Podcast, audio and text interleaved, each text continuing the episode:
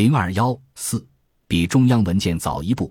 一九八零年十月，我遇到了一件十分苦恼的事：所有的稿件被编辑部压住不发，长达一个多月。那时，中央发布了七十五号文件，文件发布当天，编辑便收到了我的周村爱国大队社员承包养鹅的报道。编辑开始很高兴，中央文件一发表，我们的记者便紧跟上了。但转念一想，这个记者也太神了吧！他的文章怎么能比中央文件还快？从济南寄到北京的邮件要在路上走两天，怎么可能与中央文件同一天出现呢？不可能的。于是编辑部议论纷纷，开始对我报道的真实性产生怀疑。有人提议对这个年轻人的稿子先压一压，等他到北京来谈一谈。这一压便压了十多篇稿件。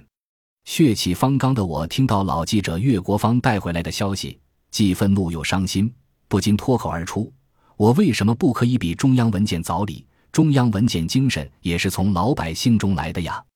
岳国芳连声劝：“小李，你沉住气，编辑是听中央的，这是习惯。你的认识比中央文件早，这个话不能说，是犯忌讳的。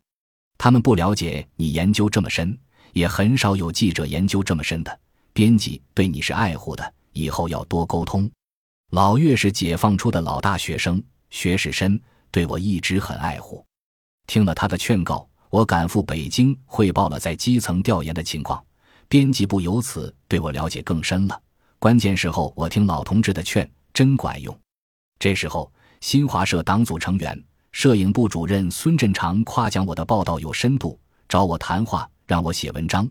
他提出标题是到深水里抓活鱼，接着又写了关于深入调研的几篇文章。其实，我之所以能比其他记者抢先一步，甚至比中央精神抢先一步，要得益于我常年在农民中跑，形成独特的新闻调研方法论。早期农村改革报道中，我已不满足于单纯的新闻报道，开始以更宏观与广阔的眼光看待这场变革。探索改革发生与发展的深层次原因，寻找改革进程中所体现出的种种矛盾。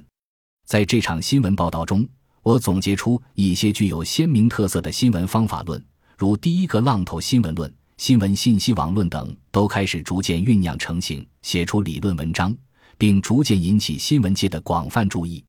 在第一个浪头新闻论的指引下，我经常能抢占先机，迅速地发现新闻事件。向第一个兑现承包政策的作业组、万元户、农民联户买拖拉机、科技传单、农民购销公司、专业村、电话村等信息迅速涌到编辑部，成为新华社摄影报道的第一个。这些来自基层一线的新闻，事情小，切口也小，但反映的主题重要，内容新鲜，常常出现在《人民日报》头版上。